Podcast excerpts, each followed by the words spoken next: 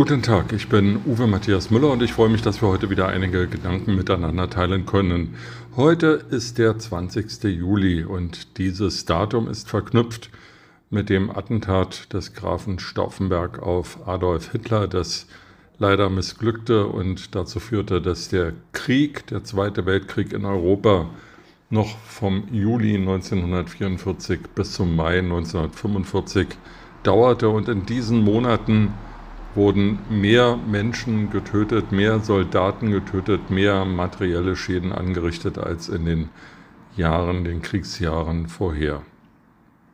Die Geschichte rund um den 20. Juli 1944 ist oft beschrieben worden und deswegen will ich mir das heute sparen, dort nochmal auf Einzelheiten einzugehen. Der 20. Juli ist aber auch ein anderes geschichtsträchtiges Datum, denn am 20. Juli 1932, heute vor 90 Jahren, fand der sogenannte Preußenschlag statt. Preußen, das muss man erinnern, war im Krieg, Deutsch-Französischen Krieg 19, äh, 1870, 71 die führende deutsche Nation gewesen, Verbündete aus allen Ländern wie Bayern, Württemberg, Baden und so weiter kämpften an der Seite Preußens, aber es gab eben kein einheitliches Deutschland, das dann erst am 18. Januar 1871 im Spiegelsaal von Versailles als Deutsches Kaiserreich ausgerufen wurde. Der preußische König wurde dann auch Kaiser in Deutschland und so gab es einen Dualismus zwischen dem größten, bevölkerungsreichsten und überhaupt reichsten Land Preußen auf der einen Seite und dem Reich auf der anderen Seite. Aber die sowohl kaiserliche als auch später dann die Weimarer Verfassung war eine föderale.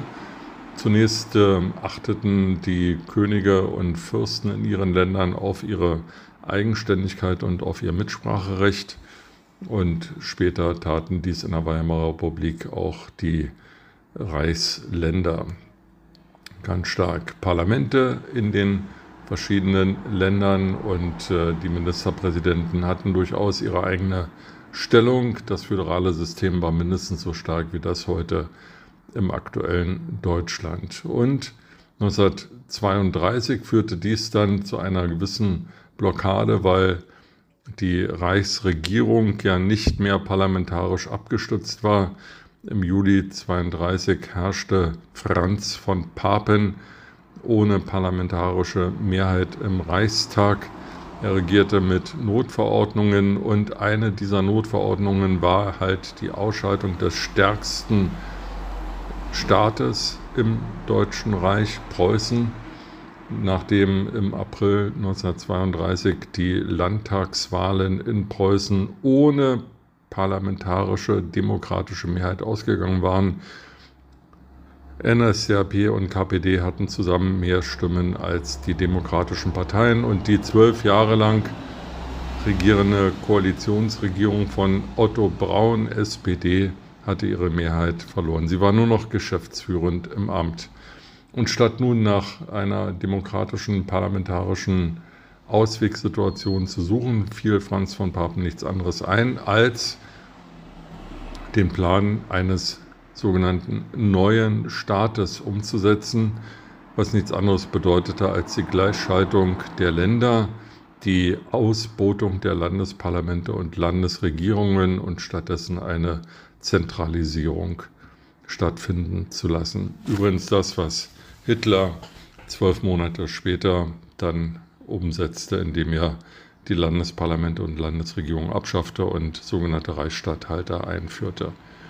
Der Preußenschlag mit der Verhaftung von Regierungsmitgliedern in Preußen, der Absetzung der Regierung, der Tatsache, dass Franz von Papen nicht nur Reichskanzler wurde, sondern auch Reichsbevollmächtigter für die äh, Regierung Preußens, führte zu einer Gleichschaltung des stärksten Landes in der Weimarer Republik mit dem Reich und sollte die Macht von Paul von Hindenburg, dem Reichspräsidenten, und Franz von Papen, dem Reichskanzler, festigen. Das Gegenteil war der Fall.